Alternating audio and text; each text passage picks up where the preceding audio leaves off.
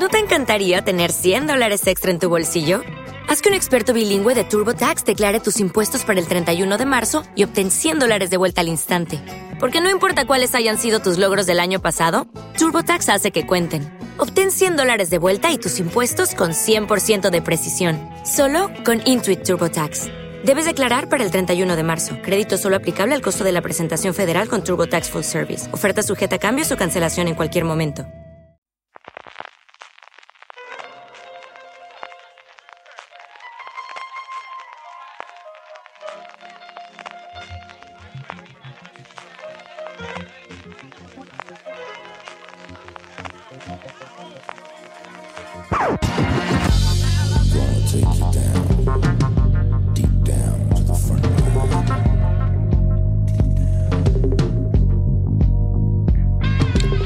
Bienvenidos de nuevo a Streaming, el programa de Fuera de Series, donde cada semana repasamos las novedades y estrenos más importantes de las diferentes plataformas de streaming y canales de pago. Don Francisco Arrabal, ¿cómo estamos? Pues muy bien, con calor aquí en el estudio, ¿eh? Sí, sí. Está ya entrando el verano. Hoy ya de verano. Eso también porque tenemos overbooking. Bueno, overbooking no, porque aquí caben unos cuantos más todavía y tenemos menos gente, pero sí que se han incorporado y nos han hecho una pequeña visita después de comer sin vergüenza los dos. Yo tristemente allí.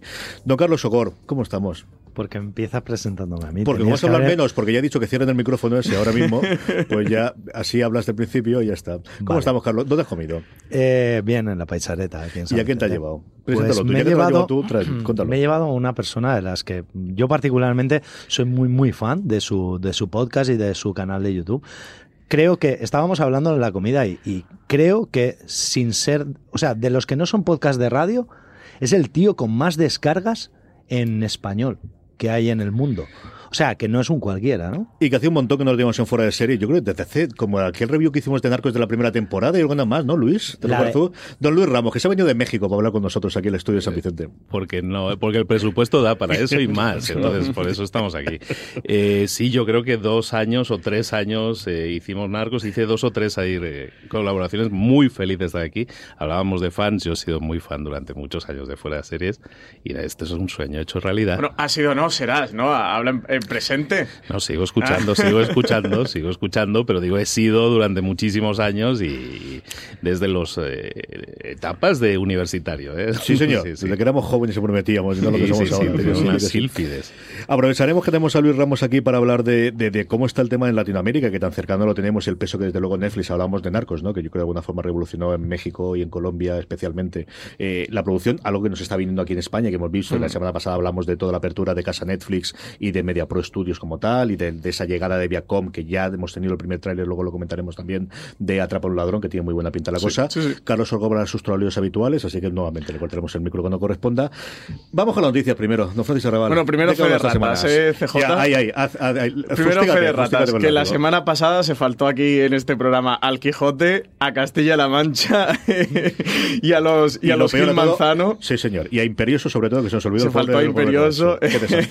Madre mía, la de comentarios que no han llegado, eh, porque es que le llamamos al caballo Jesús Gil. Eh, le llamaste Rocinante, Rocinante. yo Yo te pregunté y tú me dijiste que sí. Y así no Y es imperioso, es imperioso, no es Rocinante, así nada. Fe de ratas, porque por eso hemos faltado a muchísima gente por este camino, sobre todo eso, a la Castilla-La Mancha en general. Pero quédate claro que a las cosas por las que la gente nos queja es cuando pronunciamos mal un nombre, cuando alguna cosa decide Juego de Tronos que se va un poquito de lo que decía el libro en el tercero, o cuando nos confirmamos el nombre del caballo de Jesús Gil. ¿eh? Estas cosas. Así que nada, fe de ratas a, la vida de Jesús Gil, eh, de la que pronto tendremos eh, una serie en HBO España. Y también eh, Marina Such, redactora de jefe de Fuera de Series, que cuando hablamos la semana pasada de los premios Hugo, me comentó que no existe la categoría de episodios para series, como dijimos, que es ficción de formato corto audiovisual, así que entra de todo. Y que Irte Computer no era un capítulo ni una serie, que es una especie de mediometraje, 45 minutos, que une todos los videoclips de su último disco de, de Janelle Monae. Dice que Monae llamó a ese mediometraje un mod picture,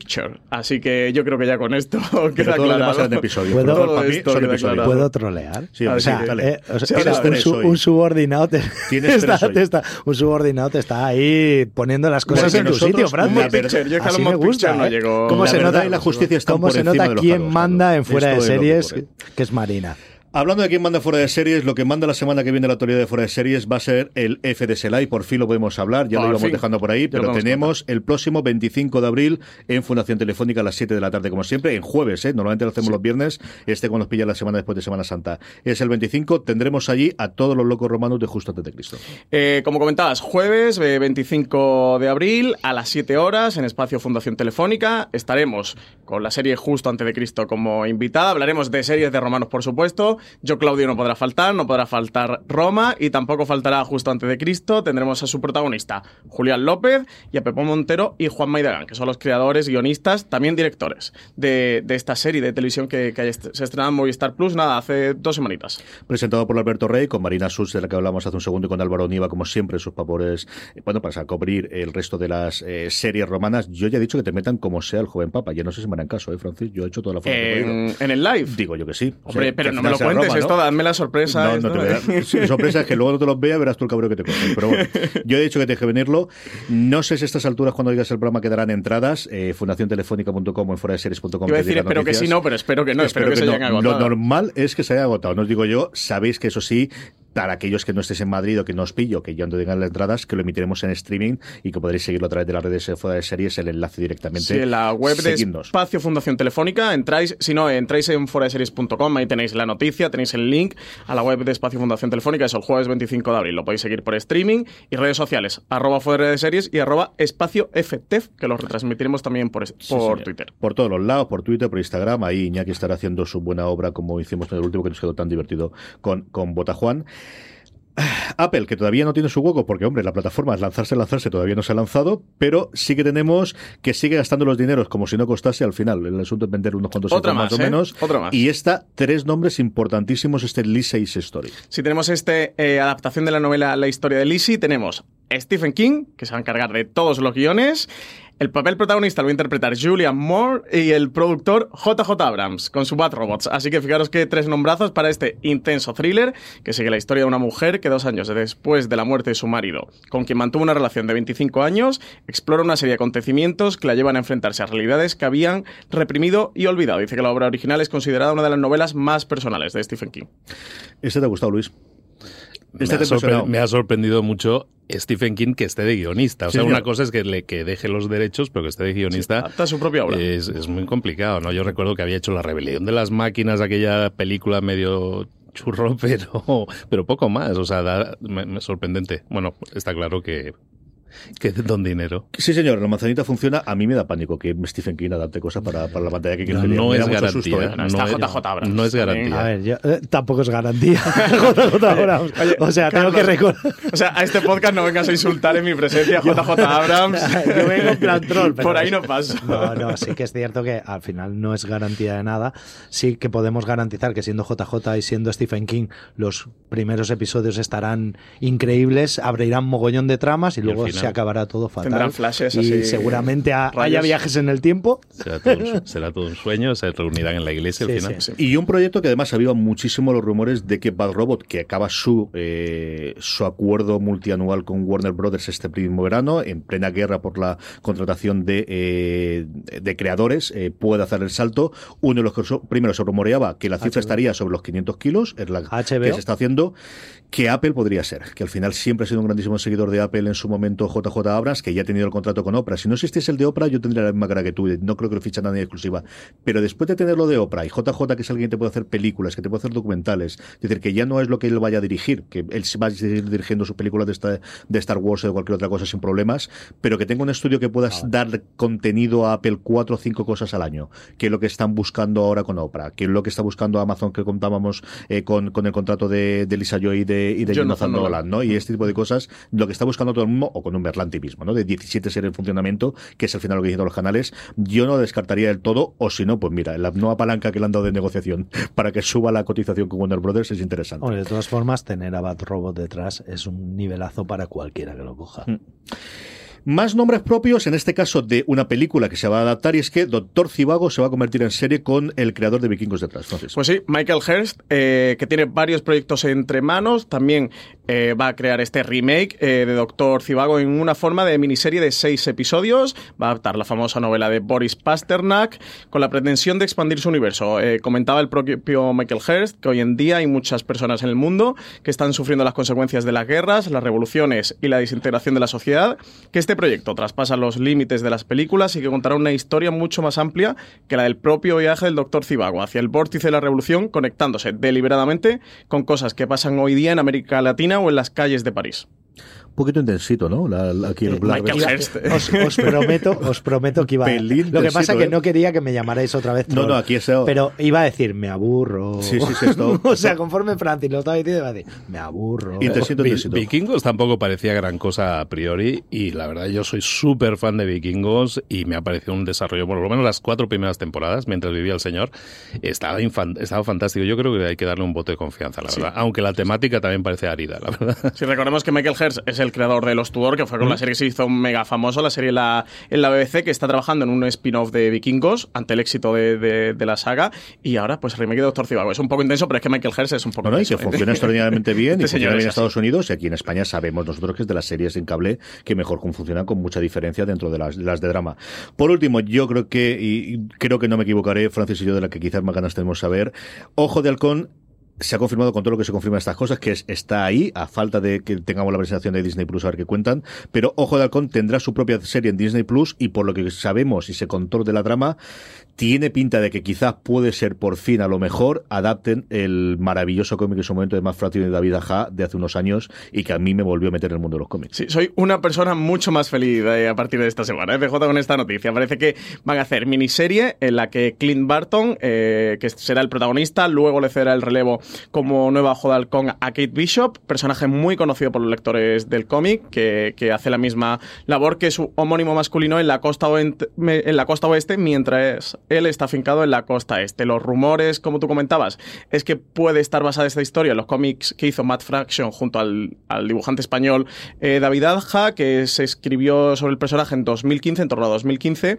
y eso, el que veríamos a un Barton lidiando con problemas más mundanos mientras está alejado de los Vengadores. Eh, miniserie que se suma a la de Loki, Bruja Escarlata, y el dúo formado por Falcon y Soldado de Invierno, y también había rumores en torno a que en esta transición que va a haber de Vengadores o después de Vengadores Endgame, este final de Vengadores, pues le den con, con, esta miniserie la salida del personaje de Clint Barton y estén construyendo la nueva etapa que va a venir en el universo cinematográfico de Marvel con esta Kate Bishop, esta nueva Ojo del cómic. Y eso, notición que es la adaptación de ese cómic, porque de verdad es una joya de cómic. ¿eh? Un cómic que Panini ha sacado ya, la edición de lujo con todos los extras y que tiene el epílogo de alguien que conocéis todos vosotros y que, hombre, honestamente creo que mal del todo no nos quedó del todo. Así que, que vale la pena que lo Ese señor es un cómic sencillamente maravilloso, aparte de que uno haga el epílogo de esta nueva edición de lujo. Vamos con Amazon Prime Video, vamos ya con el repaso de todas las noticias y de todos los canales. Lo primero que tenemos es el 19 de abril, nos llega la quinta temporada de Bosch, Francis. Cuéntanos cositas, tú que eres el mega fan de Bosch de este podcast. Pues sigue siendo la serie eh, de temática policial nueva que mejor creo que sabe aprovechar el hecho de que tiene eh, una eh, emisión en una cadena de en una, una plataforma de streaming en la que se cuelgan todos los episodios. Al final se nota el hecho de que hay alguien como Vermeyer que fue colaborador de Visemon durante muchísimo tiempo para toda la parte policial y la parte noir, no tiene ese oscurantismo que tiene The Wire evidentemente ni de Corner, porque al final para son Los Ángeles y sí, eh, uno de Los Ángeles, bueno, de la parte de las barriadas, pero mucho más luminoso. Tienes al propio guionista, ejemplo, el propio escritor de las novelas, que él mismo las adapta también, como es Michael Connelly, que lleva pues eso, una trayectoria de más de 20 novelas alrededor del, personaje de News Bosch, de Harry Bosch, el, que tenemos la adaptación, y hace la adaptación, ahí ocurren cosas eh, que es clarísima de adaptación, tiende a hacer dos, tres tramas de libros por temporada, y yo creo que casa muy bien el, funcionamiento. Titus Welliver está sencillamente espectacular como Harry Bosch, cuando yo jamás lo hubiese visto, pero yo la imagen que tenía de Harry Bosch era la de la contraportada, la del propio eh, Connelly en su momento, y es uno de mis lugares felices. Es de estas series, Amazon Prime Video no es lo único que tiene, Sneaky Pete, que por ejemplo se estrenó la tercera temporada, se va a estrenar dentro de nada, es una grandísima serie de la que nadie habla, de la que nadie ha comentado, en el que eh, desde Giblisi, la primera que teníamos también eh, toda la gente metida en su momento, pero Giblisi está sencillamente espectacular, pero se ha perdido, y esta es de los mejores procedimentales policíacos que podéis encontrar a día de hoy en cualquier lugar de la pantalla, pero nuevamente, yo creo que se ve mucho más de lo que se cuenta, pero el fenómeno mejor que tuvo Narcos, de al final es una serie que se veía muchísimo y sí que se hablaba de ello, tuvo, vos jamás lo ha ocurrido, ¿no? Yo creo que es uno de los problemas que nos encontramos muchas veces, y creo que además lo comentabas tú la semana pasada en el streaming. Es decir, eh, Netflix sabe muy bien meterte por los ojos las cosas. Yo, por ejemplo, eh, hay, series que probablemente no serán eh, al nivel de las grandes series que todos tenemos en la cabeza, como por ejemplo eso, Bosch o como por ejemplo Startup, pero son series que en Amazon apenas tienen relevancia y sin embargo Startup es una serie que es muchísimo mejor que la media que estoy viendo en Netflix. Solo que, como está en Amazon, la gente se olvida de que está ahí. Yo creo que no tienen esa presencia. O, Mafia, por ejemplo, a ver, de acuerdo que tiene sus momentos más bajos y tal, pero son series que si los cogiera Netflix y durante dos semanas te las pusiera en la portada de Netflix, ahí venga, ahí machacar, machacar, machacar, estaría todo el mundo hablando de ellas. Y sin embargo, Amazon, como las deja ahí y las deja caer, y sí, mira, que sepas que lo tenemos aquí, pero no les da relevancia, yo tengo esa sensación. A mí también vos me encanta, me encanta muchísimo eh, toda la parte policíaca, pero por ejemplo, eso, con el tema de McMafia, con el tema de Startup, son series que creo sinceramente que están bastante mejor que la media de Netflix, pero que como están en Amazon nadie habla de ellas. Sí, es que eh, el otro día que estaba por Madrid, vas por Madrid y te encuentras lonas por todas partes, pero luego a nivel de comunicación, digamos que no es el servicio de streaming o el canal que mejor está funcionando. Y creo, al menos es mi, impresión, que ponen lonas porque da como, queda como muy exhibicionista, pero no creo que la gente, mm, de la mejor manera para informarse sobre una serie, sea una lona en mitad de una calle de, de, Madrid, por metros que tenga la lona. Es como la de IBM. Nadie han despedido por contra de IBM, nadie han despedido por contra una, una lona en la de Madrid. Eso es lo que yo creo que ocurre en este caso. Pero en calles secundarias, ¿eh? que he visto que ya no solo en Gran Vía, es que el otro día en, qué parada de metro estaba. sí, era por una parada de metro, de, pero por la zona norte de Madrid, no recuerdo dónde estaba, y era una lona gigante, pero gigante pueden ser, no sé, 30 metros de lona o cuánto, eh, sobre Hanna. Digo, bueno, ¿quién que, vea esta lona? De en Alicante. Que ponga en Amazon Prime Video. haciendo el corte en vertical, yo no sé cuántos he visto, ¿eh? Y es en Alicante, pues oye, la zona de la Si ellos se creen que la gente se entera así de series y le entran ganas de verla. Puede ser, puede Creo que tienen el tiro equivocado. Bueno, vamos a ver nuestra parte o nuestro canito de arena. Vamos a hablar del pueblo. El pueblo es que se va a ver en Amazon Prime Video antes que en Telecinco. Se va a estrenar el próximo 14 de mayo la primera temporada de esta comedia protagonizada por Santi Millán, Carlos Areces y Ruth Díaz, entre otros, que cuenta la vida de un grupo de urbanitas que deciden cambiar su ruidosa vida por la de un pueblo abandonado. La adaptación con el nuevo entorno y la convivencia con los lugareños desatarán las situaciones cómicas para estos personajes. Se trata de un movimiento curioso, particular, ya que lo común hasta ahora era que las cadenas que producían las ficciones se asegurasen la emisión en primera ventana para luego pasar a estar disponibles en diferentes plataformas. Ahora se va a dar la vuelta a este modelo y veremos qué tal funciona para Telecinco, quien todavía no tiene fecha de emisión fijada para el pueblo. Y recordar que el pueblo está creada por Alberto Caballero, muy conocido por la que se avecina últimamente, serie con la que, con la que ha dedicado su vida los últimos años y para la que se ha unido con Julián Sastre y Nando Abad, curtidos en comedias como Siete Vidas o Aida. Sí, señor. Y por último, lo hablábamos de eso antes, en la guerra sin cuartel que por la lucha de creación, eh, Amazon ha fichado a Jonathan Nola y a Lisa Joy por una cantidad indeterminada y un tiempo indeterminado, que es la parte más me gusta de la indeterminado, pero mucho. indeterminado, pero mucho. Sí, indeterminado, pero mucho. Los co-creadores de Westworld eh, que abandonan el estudio Warner para marcharse a Amazon, se habla entre 100 y 150 millones de dólares por los próximos cinco años, según comentaba Deadline. Eh, seguirán supervisando Westworld, en HBO seguirán trabajando en la serie, pero a partir de ahora todo lo que creen será dentro de la plataforma de Prime Video. Eh, de hecho, ya se anunció el año pasado que iban a adaptar para ellos la novela The Peripheral de, William Gibson. El siguiente, que dicen que podría imitar eh, los pasos de Nolan y de Joy, es precisamente de otro hombre que hablábamos antes, que también está detrás de Westworld, que es JJ Abrams con su productora Bat Robot. Una pregunta, pero ¿es, en exclusiva absoluta? Sí, se lo ha llevado no, del no, es, no es, como lo que comentabas antes de, de Bat Robot. Normalmente las películas siempre suelen ir aparte. Eh, al menos las, películas que tengan proyección, iba a decir teátrica, es decir, en, cines. Esas normalmente siempre salen fuera, pero lo que vayan a hacer para canales, sí. Ellos seguirán en Westworld porque normalmente los acuerdos previos se respetan siempre. Ocurre con el caso, por ejemplo, de ABC con Sonda Rhimes o todo lo que tiene Ryan Murphy en su momento con FX, que aquí la gran mayoría tenemos a través de, HBO y alguna suelta también Movistar y tal. Y Fox. Pero eso es. Y, pero a partir de ahora sí, absolutamente todo. Lisa Joy tiene una película con Warner, pero una película que está pendiente de estrenarse, creo que se estrena justo este verano. Esas son normalmente las que, las que quedan siempre. Luis, no me he equivocado, teníamos que haber sido guionistas hace 10 años cuando vimos que esto mega venía para fichaje, me parece el mega fichaje. Jonathan Nolan me parece uno de los grandes creadores contemporáneos. O sea, no tiene película o serie mala.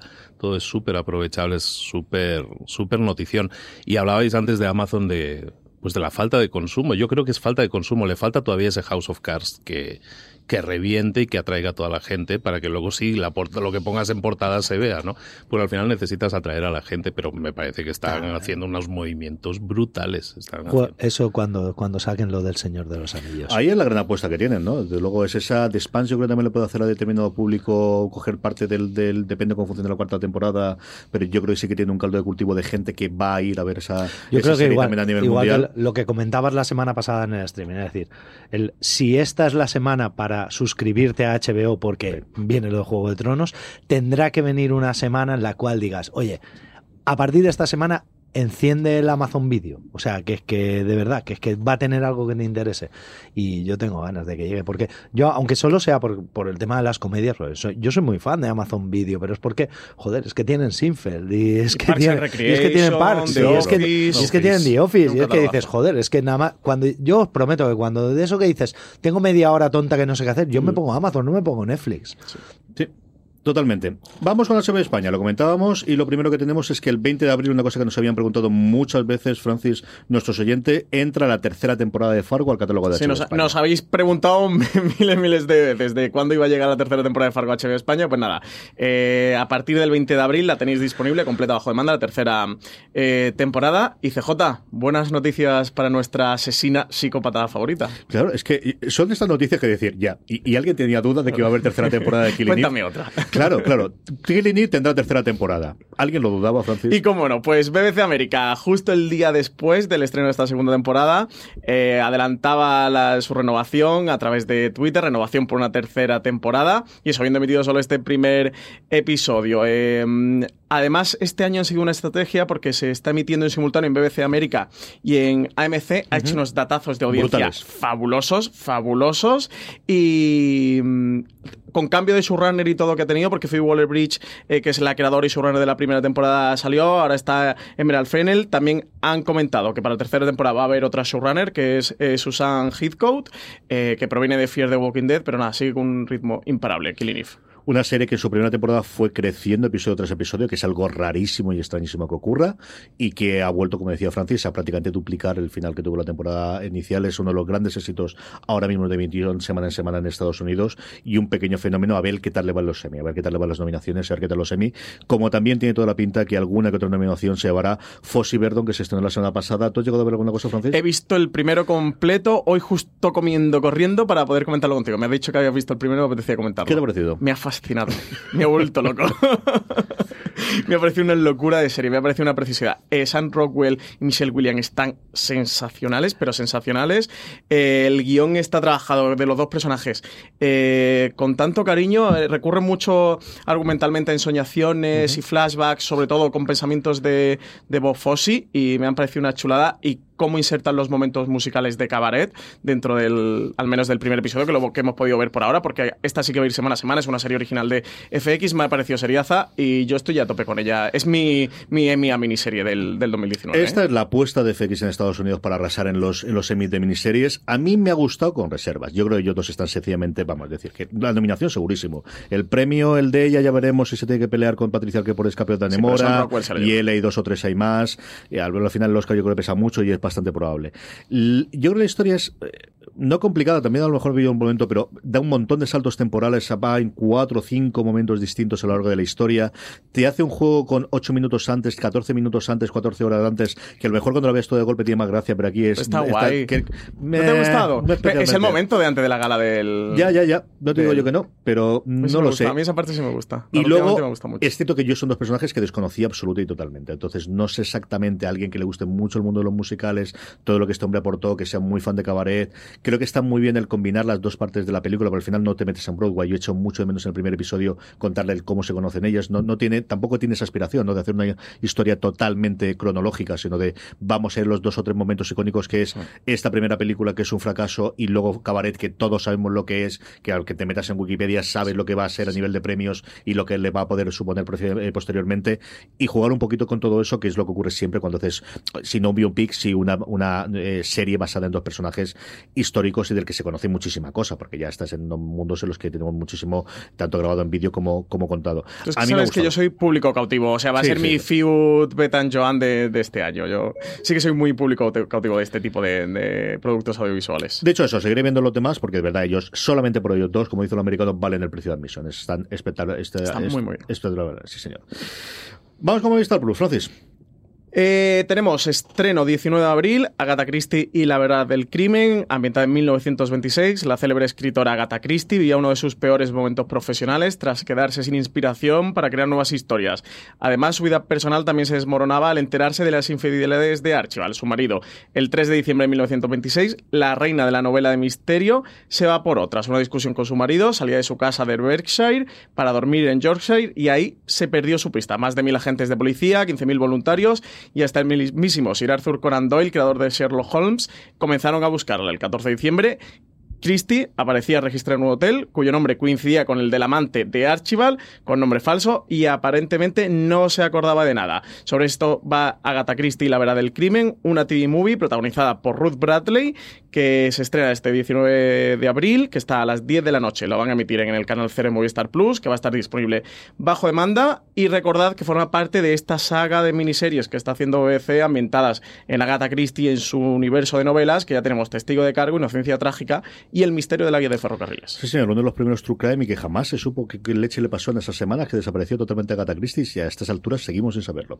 Más cositas, Better Call Saul, que nos va a hacer esperar un año. Yo esto lo había oído rumoreado en algún podcast y pensaba que ya era oficial, pero no, parece que oficialmente ha sido esta semana pasada. No tendremos quinta temporada hasta el 2020, lo cual, mira, tampoco viene mal porque así me da tiempo a engancharme que llevo la cosa muy abandonada. Sí, porque además este verano, entre Stranger Things, entre La Casa de Papel y entre todo lo que va a venir, no va a faltar tiempo. Pues sí, no tenemos Better Call Saul al final en 2019 se va a 2020, lo confirmaba la presidenta de entretenimiento de AMC Networks, Sarah Barnett, en una entrevista con Vulture, decía que la decisión de emitir la segunda temporada de Killing Eve simultáneamente en BBC América y en AMC y la situación en la que se encontraba The Walking Dead tras su final de temporada y su declive de audiencias, pues eh, propiciaba todavía un poquito esto. Decía que afirmaba que la serie Vince Gilligan y Peter Gould regresaría a principios del año que viene, eh, según habían adelantado en una reunión de accionistas y tal, y que la decisión se había tomado por motivos creativos de la serie. Así que se desplaza, bueno, unos seis meses. Sí, además estará en plena producción de la película de, de Breaking Bad, de la, de la secuela. Así que Luisa sentía con el tema de Better Call Saul. Tú también te, ha pasado igual que a mí, que te la vas dejando, te la vas dejando y ya la tenemos, ¿no? Yo me he chutado las dos primeras con mucha afición, porque cuando te pones, te pones, ¿no? Como que te, como que te engancha bastante, pero, pero como que da un poquito, es que hay tanta cosa para ver. Y es de esas que quieres ver, pero que nunca ves hasta que te pones, ¿no? Pero sí, sí, me parece perfecto que se retrase un año. Nos ponemos al día. ¿Tú cómo la llevas, Carlos? Yo, a ver, yo la llevo al día, pero sí creo que, sinceramente, creo que es una estrategia para intentar darle un repunte a sacándola a la vez que la película.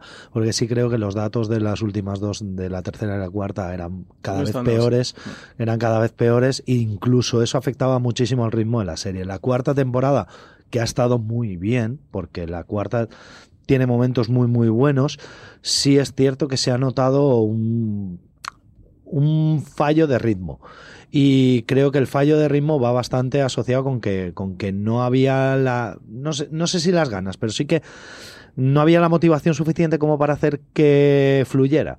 Y creo que esperarse a que coincida con el tema de la película puede ser, pues eso, una forma de decir, oye, mira, vamos a lanzar la película, pero además te ves las tres primeras temporadas y como colofón ves la cuarta y luego la película. O ves la película y luego eso te lleva a ver las tres temporadas y la cuarta y la quinta. No sé.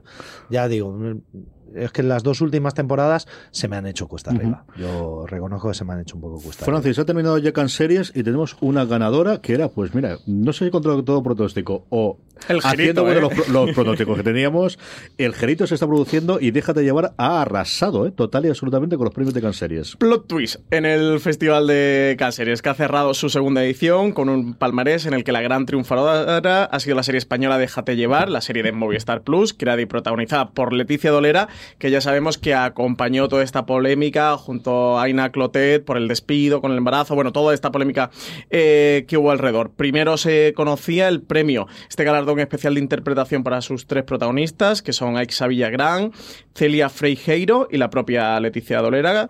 Y además, bueno, pues más tarde se llevó el premio a Mejor Serie, eh, consiguiendo este doble premio eh, para la serie. Eh, en cuanto a otros premios, mejor serie en formato corto se la llevó una serie australiana, Over and Out, eh, mejor guion se la ha llevado una belga que se titula The 12, mejor interpretación eh, para Reshef Levy de la serie Nehama de Israel y mejor música para Bauhaus a New Era, una serie alemana. Así que nada, se lleva, déjate llevar los dos premios más importantes. A ver si podemos verla nosotros también, si no se la llevan solamente a Francia y no sé si al norte y empezamos a ver la serie, que yo creo que se ha funcionado muy bien esto de llevarla fuera. Mira, ya vuelve con un par de premios y a ver cómo van haciendo la cosa y al final van a salvarla. ¿eh? Yo pensaba que la meten en el cajón y parece que van a salvar la serie. Que, hombre, cada vez se pone más costoso, ¿no? Eh, hablar mal de ella. Sí, señor. A ver qué tal cuando Al final siempre acabamos, todo lo que hemos de la serie es, dicho todo eso, tenemos ganas de verla, a ver qué tal sí, está. Sí, creo que son temas diferentes. ¿eh? Creo que son temas que se han podido confundir en algún momento, que en el debate eh, se han podido confundir y creo eso, que son dos temas absolutamente diferentes. Uno está el tema del despido y, bueno, las cuestiones de cada uno lo que pueda pensar por ahí y otro diferente es la calidad que tenga la serie, que los comentarios empiezan a ser muy, muy buenos. A mí todo lo que me había llegado de gente cercana que podía haber leído los guiones sobre alguna de las cosas es que me hablaba y gente de la que me fío que estaba muy bien. Vamos a seguir como Movistar porque Telefónica produce series en Latinoamérica, pero vamos con el patrocinador de la semana y volvemos ahora mismo. ¿Eres un fan apasionado de fuera de series? Ya puedes apoyarnos gracias a las suscripciones para fans de iVox, donde podrás acceder al catálogo de programas históricos de nuestro podcast y a contenidos exclusivos solo para mecenas. Visita la web de iVox o bien instala gratis su app en tu smartphone o tablet. Busca fuera de series, pulsa en el botón de apoyar y elige la cantidad de tu aportación desde 1,49 euros al mes. Todos nuestros mecenas ya pueden disfrutar de la primera temporada completa de Fuera de Series, un material único que no encontrarás en ningún otro sitio. Y cada viernes, dos nuevos episodios del catálogo histórico del programa. Conviértete en mecenas de Fuera de Series y disfruta de contenido exclusivo con la suscripción para fans de iVox.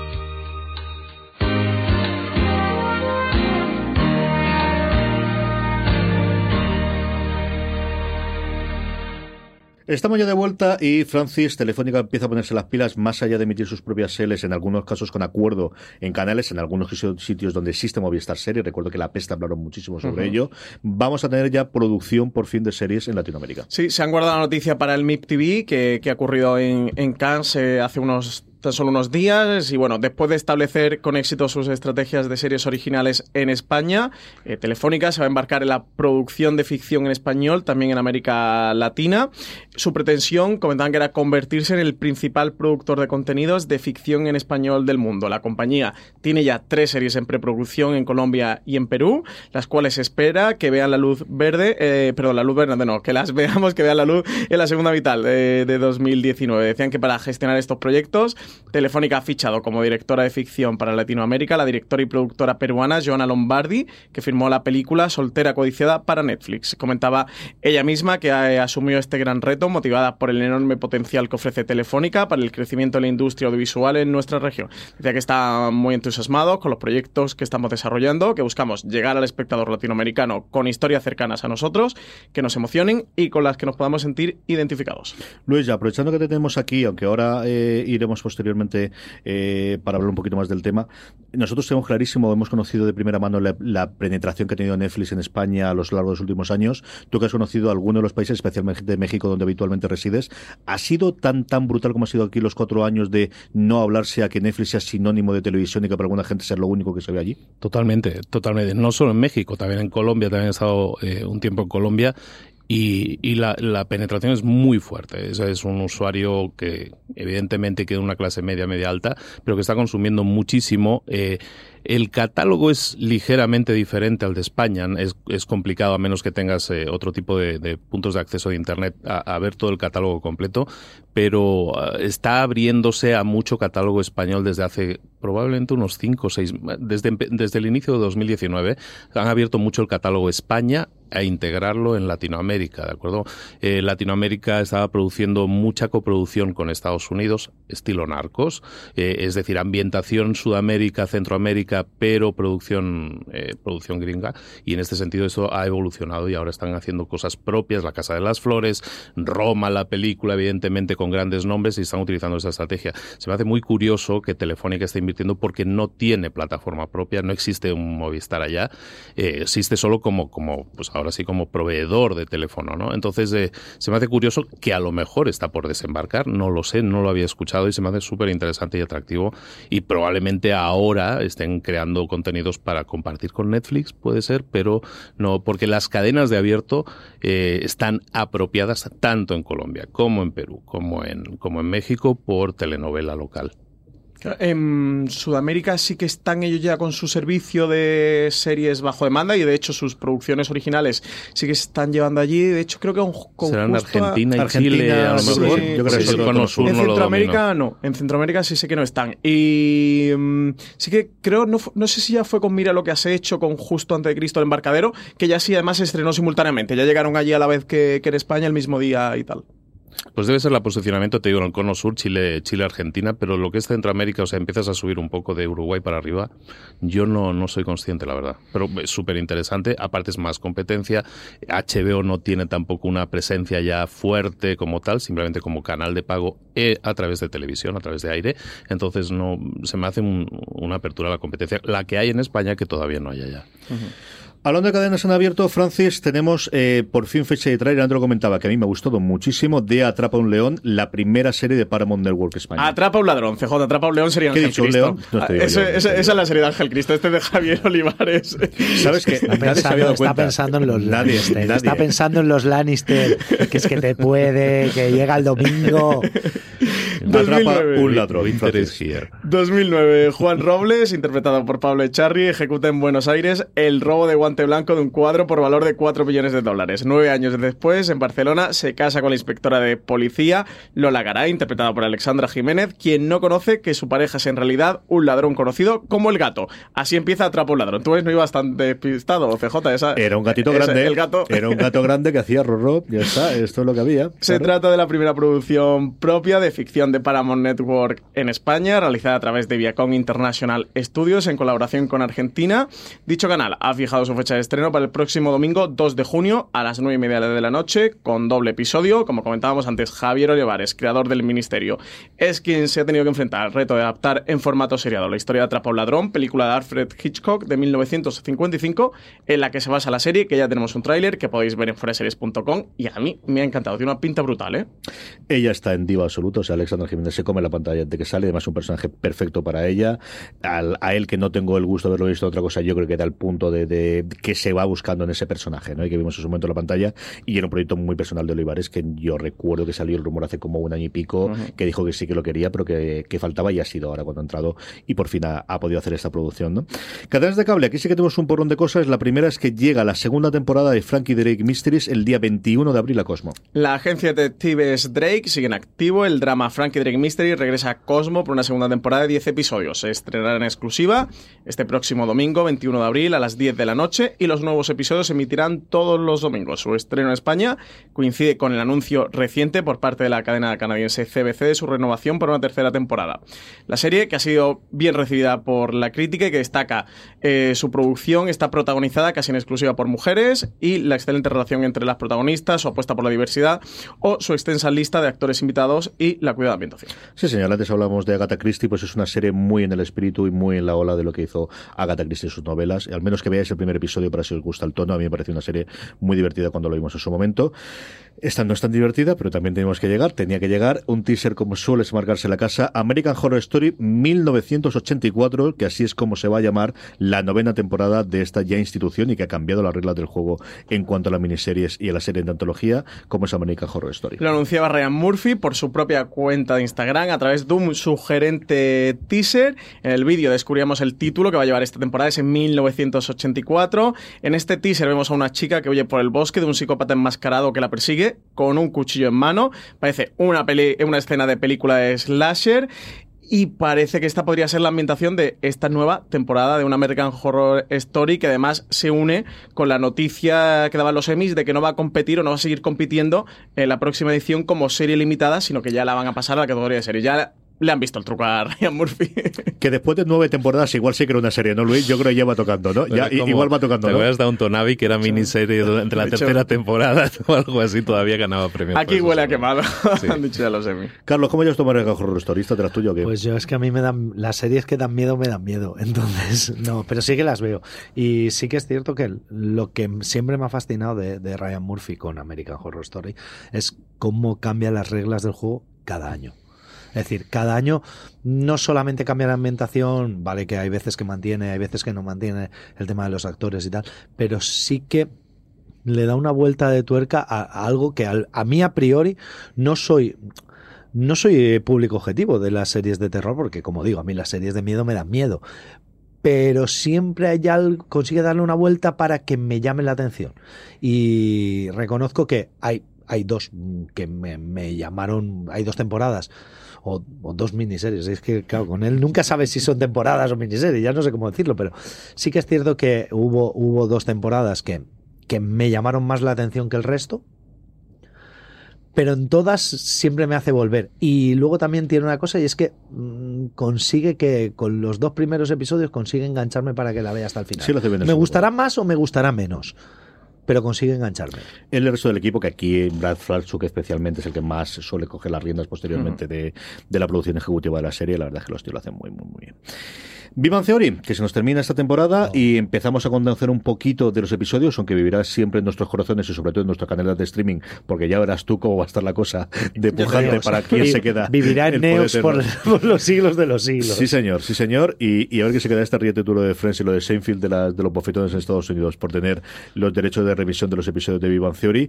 Eh, lo que sabemos ahora es que el final va a ser un final muy a la tradición de, eh, de la sitcom americana, que es un episodio más, o al menos un episodio de cierre, sin fuegos artificiales, es literalmente lo que han dicho. Sí, el director Mark Zendrowski, quien ha firmado hasta ahora casi 250 episodios de la serie, en un panel que organizó Deadline, que se titulaba The Contenders Emmy, eh, hablaba de que, bueno, le preguntaron sobre el final de la serie, sobre el tema, aprovechando que estaba por allí, él comentó de, dijo como, solo voy a decir una cosa sobre cómo se ha afrontado toda la temporada y era que cuando supimos que, esta iba a ser la última temporada, los guionistas no la enfocaron como una serie que estaba cerrándose y que nunca veremos de nuevo a los personajes y, que hay una finalidad. Dice que habrá un último episodio y que será el fin, pero que, la vida de la, de la gente de la, serie como que continuaría, o sea que sería un final un poco un cierre, pero con cierta continuidad de, los personajes. Yo creo que esto es casi un amago de dejarse una puerta abierta a que Jim Parsons no consiga tantos contratos como se espera y que pueda volver a rodar otra temporada más. Cosa que me parece parecería perfectamente. ¿Para qué te va a cerrar? Venga, vamos, vamos a hacer apuestas. ¿Creéis que al final de, de Big Bang Theory Ross y Rachel se casan? Yo lo que sí que la apuestaría es que no pasan ni cinco años y vamos a ver una decimotercera temporada de Big Bang. ¿eh? Estaban diciendo lo de lo del el spin-off de Penny, ¿no? Sí, parece. Eh, comentaron, eh, le estuvieron preguntando también sobre este tema a Yo creo que Kaylee, Kaylee, Cuco quiere, necesita hacer efectivo y ha dicho, bueno, yo estoy abierta. Oye, que si alguien me quiere hacer un spin-off, pues Aquí a Kunal Nayar, que es el actor que da vida a Rush, precisamente le preguntaron sobre este tema y sobre el spin-off, y él comentaba que decía como que, que, se iba a quitar el uniforme y que directamente lo iba a quemar, que necesitaba darse un tiempo, aunque iba a echar mucho de menos interpretar a este personaje, pero que estaba como listo para seguir adelante, hacer cosas diferentes, que había sido muy divertido ver su evolución y la evolución del personaje, pero que necesitaba airearse y hacer cosas diferentes como actor. Yo creo que están todos un poco cansados, que han ganado dinero suficiente y que están eso más pensando en vamos al siguiente proyecto, vamos a hacer otra cosa seguir con Big Bang. Y que en 4 o 5 años veremos que antes no se podía ver, pero ahora se puede ver. Y ahora el mundo del revival es lo que hay y es posible. The Walking Dead, todos sabíamos que iba, que teníamos un universo, estaba confirmado. Lo que hemos tenido confirmación esta pasada semana es la segunda serie dentro de este universo, segundo spin-off después de Fear the Walking Dead. Sí, eh, comentábamos la semana pasada cómo había bajado las audiencias de The Walking Dead, pero que sigue siendo la serie más vista del cable en Estados Unidos. Bueno, pues la cadena ya ha puesto en marcha un segundo spin-off del universo de Walking Dead. Recordemos que ya existía Fear the Walking Dead, que fue el primer spin-off eh, que se hizo de la serie original. Esta nueva serie aún no tiene título, pero sí sabemos que se va a centrar en la primera generación que ha crecido durante el apocalipsis y que va a tener a dos chicas jóvenes como protagonistas. Una elección que comentaba Sarah Barnett, que antes hablamos de ella por Better Call Saul, que había sido una elección deliberada, eh, ya que afirmaba que estos personajes similares a estos que, han preparado para este spin-off en en, las dos series que ya tienen en marcha le, habían funcionado muy bien y que habían calado entre la audiencia. La nueva serie va a estar co-creada por Scott Gimple, que es el responsable de todo el universo de Walking Dead dentro de AMC, y por Matt Negrete, que va a ejercer como showrunner. Va a tener una, por ahora una primera temporada de 10 episodios que se va a empezar a producir justo este verano, que se espera que se estrene a lo largo de, 2020 y, que a ver qué tal funciona. Y sin dejar los zombies, Francis, antes de que vayamos con las recomendaciones, eh, ha concluido ya la segunda parte de la, de la novena temporada. Hemos grabado un review que te está disponible ya en el canal de Fuera de Series. Y oye, que te he vuelto a engañar, ¿no? Me ha vuelto a engañar. CJ, me vuelve a gustar The Walking Dead, pero es que ha tenido tres episodios finales. Eh, fantástico. No sé si vosotros, Luis y Carlos, seguís The Walking Dead. mi, hijo mayor. mi, hijo, mi, hijo mayor, el otro día, literalmente. Héctor, ¿cómo llevas The Walking Dead? Y dice, me la he tenido que dejar por pesados. o sea, y tiene, yo lo he dejado este 13 años. Yo lo he dejado este año. En, la quinta temporada, ¿eh? Tiene 13 años y dice, me los he dejado porque son muy pesados. Están emitiendo ahora la 8 la 9. La novena. La 9. Yo lo he dejado en la 8. O sea, ya empecé la 9 un episodio y dije, no, ya, ya no quiero. Pues el final está muy bien, ¿eh? tiene un penúltimo episodio que se ha titulado como La boda roja. Me suena, me suena a lo de O Televisión de síguela que al final mejora. y es que yo puedo saltar directamente al episodio. Podéis saltar al final. Ah, entonces me parece eh, perfecto. Luis, luego te paso una, una checklist de episodios de lista, los cuatro o cinco episodios que merece la pena con ver. Person of interest. Pásala, para todos. De los, de los tres episodios que, que, ha tenido esta novena temporada, paso la, la, lista de los cuatro o cinco merece la pena para ver. ¿Creéis, ¿creéis que va a tener éxito ese nuevo yo creo que van a tener que construir un, universo, quieramos o no queramos. Y a partir de ahí, a ver qué TV movies, A mí no me, ha terminado. estamos hablando de lo que estabas diciendo, es la primera generación que se ha criado ya después del holocausto, con lo cual se supone que son los hijos. Mucho después, por lo menos la primera generación cinco años, nacida cinco o diez, sí, pero, pero no van a ser, claro, no van a ser bebés, por eso digo, tienen que ser adolescentes. los protagonistas... Tienen que ser 10 o 15 años después de eh, Walking Dead como 20 años después de Fear. Sí, eh, comentaba Sarah Barnett que iban a ser dos chicas jóvenes las protagonistas, así que yo entiendo que van a ser de 15 añeras, 15, 16 años. Sí, pero por eso estamos hablando de una proyección en el futuro de 15 años sabemos después. Que son dos crías, no sabemos el tiempo, ¿eh? No sabemos si es antes, mediante, durante. No, pero ha dicho, ha dicho que son, ha dicho que son después, la primera generación después del holocausto, sí, del, apocalipsis zombie. La hija del sheriff, ¿no? Sí, sí, claro. Son la primera generación cre crecida durante el apocalipsis. Exactamente. Pero bueno, pensaros, por ejemplo, personajes como Henry, para quien haya visto la serie, pues ya próximamente era eso. O sea que no, no va a ser mucho más avanzada de lo que está The Walking Dead actualmente. ¿En AMC igual? Hombre, a ver, tiene que ser un poco más avanzado porque Walking Dead se lleva nueve temporadas y por más o menos el, el, el han pasado más de un año. Han pasado un poquito más. Claro, porque han dado varios saltos claro, Sí, sí, pero tampoco yo según mis cuentas, esto es como Juego de Tronos, es decir, las líneas temporales son un poco difusas para todo, pero según mis cuentas, y yo me, yo me bajé en la sexta, habían pasado, en la sexta no habían llegado a pasar tres años. Sí, pero hay saltos. Piénsate ah, que Judy, de la hija de ah, Rick, ya... Yo es, que, como las tres últimas no las he visto, vale. Será más o menos con The Walking Dead, quizás un par de años más adelante, tres como mucho, pero no creo que se vayan mucho más. Bueno, digo porque los los zombies, que si no, nos perdéis. Pasaros por el review y lo hacéis con él. Francis, ¿qué recomendamos de todo esto? Pues yo me voy a quedar. Eh, quería reivindicar un poco Frankie Drake Mysteries, que, que, es una serie muy simpática, que ahora para vacaciones de, de, mm, Semana Santa y tal. Es una serie de detectives, eso de una de una agencia de detectives en el Canadá de, 1920 con un trío protagonista femenino y de verdad que es una serie muy simpática y si os gusta eso, procedimentales de detectives, seguro que os engancháis a este Frankie Drake Mysteries. Y como estaba la cosita floja de estreno, he hecho un poquito de trampa y metido, pues porque sí, Parks and Recreation que ha cumplido su décimo aniversario que está disponible en Amazon Prime Video. Pues mira, yo hacer lo mismo que Francis y por un lado recomendar eh, que está disponible en Amazon Prime Video y también comedia porque estoy viéndola ahora, porque en su momento la vi siempre Malta Caballo y no la tenía, 30 Rock y me puse con ellas ahora cuando estuve enfermo la semana pasada y empecé a verlo. Y es la, la comedia esta que la gente tiende de ver repeticiones de Friends o de ver esto, no, esta, yo la mía es eh, Rock y volver a verlo. Y es muy curioso con la óptica de 10 años después pues ver los chistes trans que se hacía del Trump de The Apprentice, no del presidente de los Estados Unidos, de cuando se habla referencialmente de Bill Cosby, de, es decir, hay muchísimas cosas que se ven que 10 años no son nada, pero para determinadas cosas son mucho tiempo lo que ha pasado, ¿no? Y es y sigue siendo pues una, una serie si te gustan los entresijos de la programación televisiva y del mundo de la televisión, genial. Y de todo lo que hay, vos, evidentemente. Como os decía antes, si os gusta el género negro, si os junta el género policial, es una serie. La primera temporada se nota que están todavía acabando de encajar las, las piezas, no la mejor temporada con diferencia, pero de estas que, incluida esa, eh, va a darte lo que tú quieres, sabes lo que vas a tener, es una interpretación muy buena. la primera temporada, los, los tres últimos episodios, coge un poco ya el ritmo de lo que es, de lo que va a ser. Sí que es cierto que tiene una parte intermedia del cuarto, quinto y sexto episodio que, que a mí me... A ver, no sabías por dónde iba y no sabías cuando el problema de él con la hija y todo eso, no sabías por dónde iba a salir. Pero el final de temporada a mí de la primera me gustó. ¿eh? Yo creo que a partir de la segunda es cuando... a lo mejor el final de la primera cuando empiezan a encajarlo todo, cuando empieza a ver que vamos a hacer adaptaciones de los libros y no trasladar el libro directamente a la pantalla y yo creo que es cuando empieza a funcionar.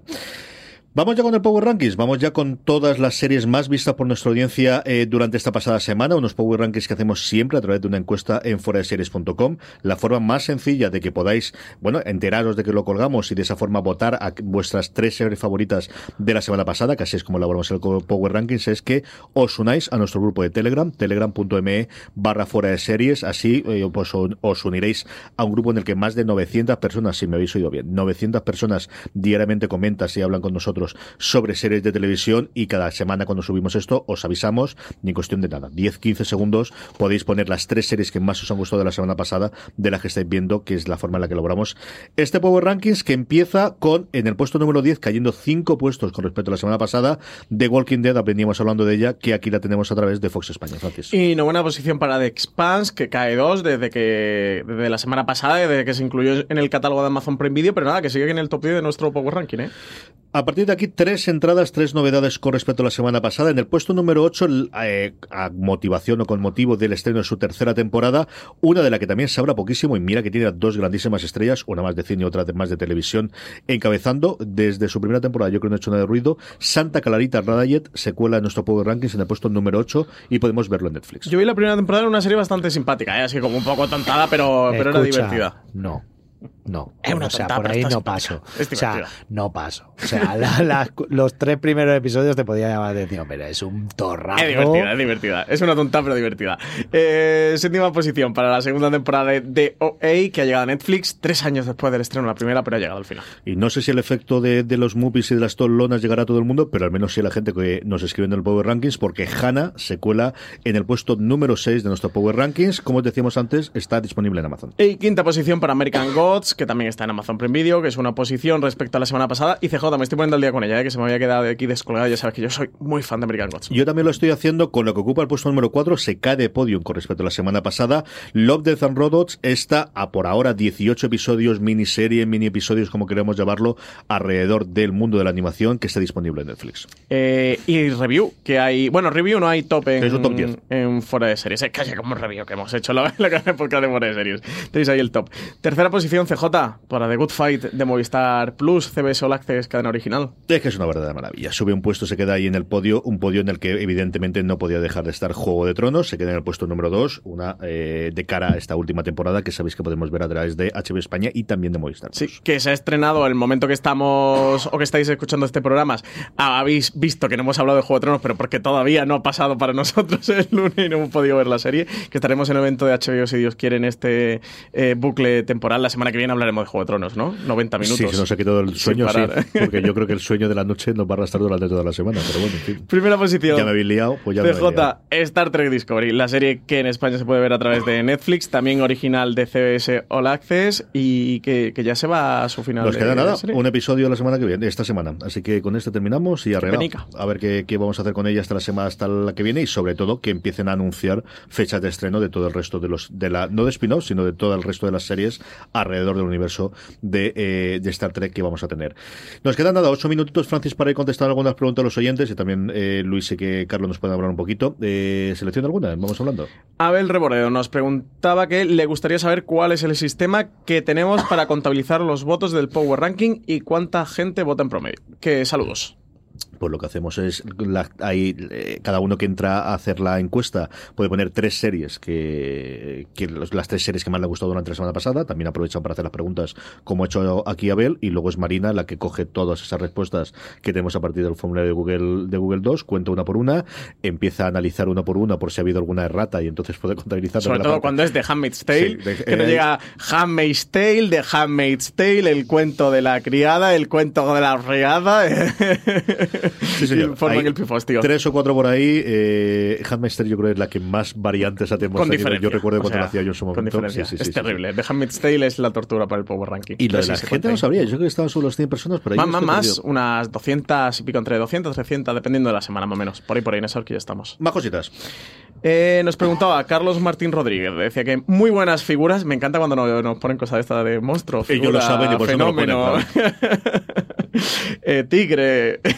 Dice que ahora que empieza la temporada final de Juego de Tronos, que qué serie creemos que va a dominar el panorama en los próximos años. Que hagan sus apuestas, caballeros. Pues os toca primero a vosotros, que para algo os tengo aquí. Así que, Carlos, habla. A ver, me gustaría que fuera Star Trek Discovery, ¿vale? Pero me gustaría mucho, pero es que de verdad, es que, o sea, yo es que pienso en, en la serie de que, que Amazon haga del Señor de los Anillos y es que es que yo tengo una elección. Yo lo siento decirlo tan francamente, pero es que cada vez que oigo hablar de ello, es que yo pienso, jo, es que no me puedo, que, que lo necesito ya.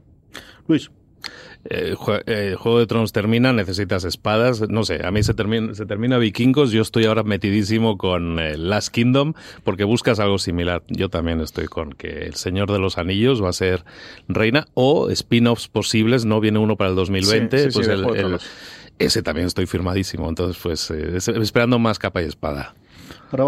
Eh, yo creo que The Witcher no lo va a ser y todas estas cosas que se están eh, organizando por ahí Netflix y el resto de servicios bajo demanda. Eh, cada vez empieza a comprar más el argumento de Alberto Rey de que lo de la serie El Señor de los Anillos es mentira, que nos están engañando y que no existe. No me jodas. Porque no sabemos nada de ella después de que, de que dijeran que se hayan gastado cientos millones de euros, así que no sé cómo va a acabar eso.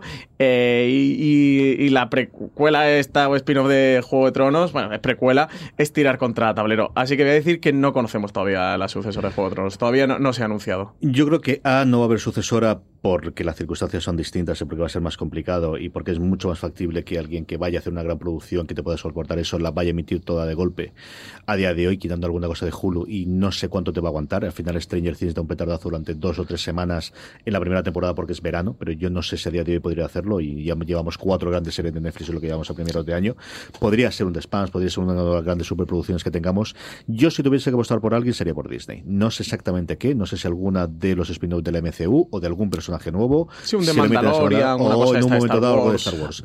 Pero podría ser. Si tuviese que apostar porque alguna plataforma es capaz de hacer eso a día de hoy, yo creo que sería Disney, a ver qué nos presentan, a ver qué nos cuentan, y, creo que, sería. También creo que quizás no es las grandes que tengan aquí, sino algo que puedan hacer dentro de uno o dos años.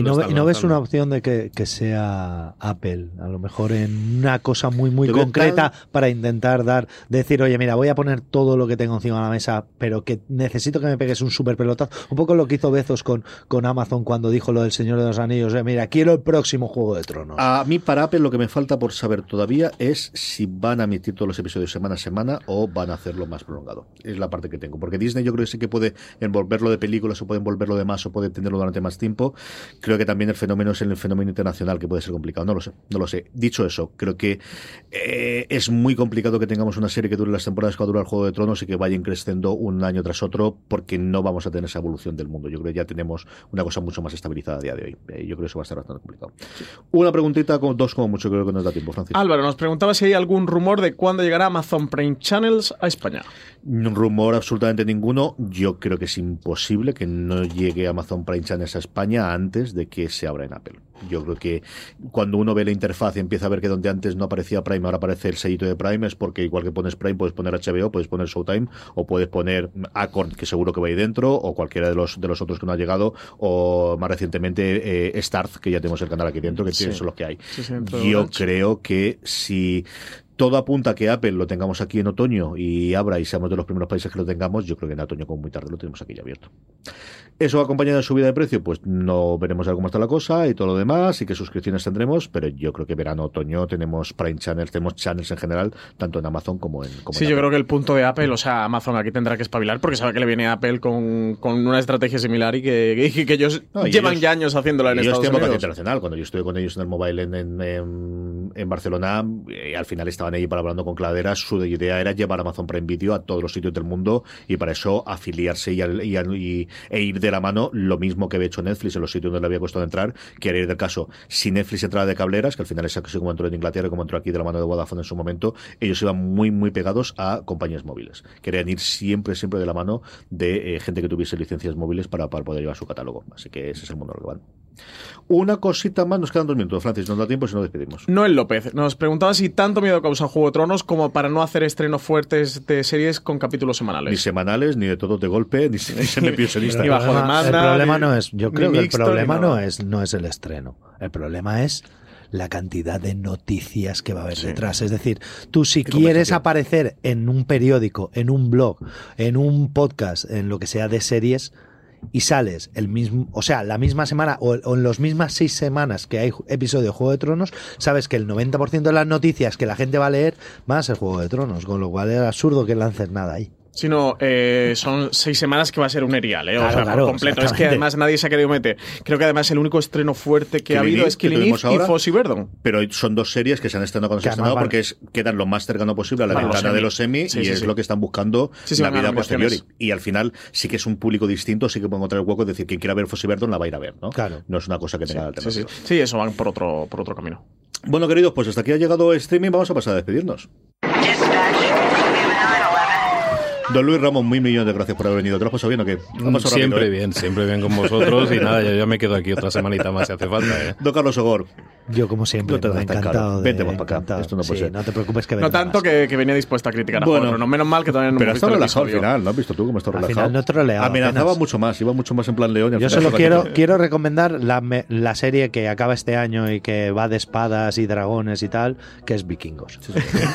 Francis. Pero hasta la semana que viene, que, que nos tocará hablar una horita de Juego de A todos vosotros, querida audiencia, mucho más contenido durante toda la semana en foreseries.com, incluido evidentemente toda nuestra cobertura sobre Juego de Tronos. Gracias por escucharnos, más contenido en foreseries.com y recordad, tened muchísimo cuidado y fuera.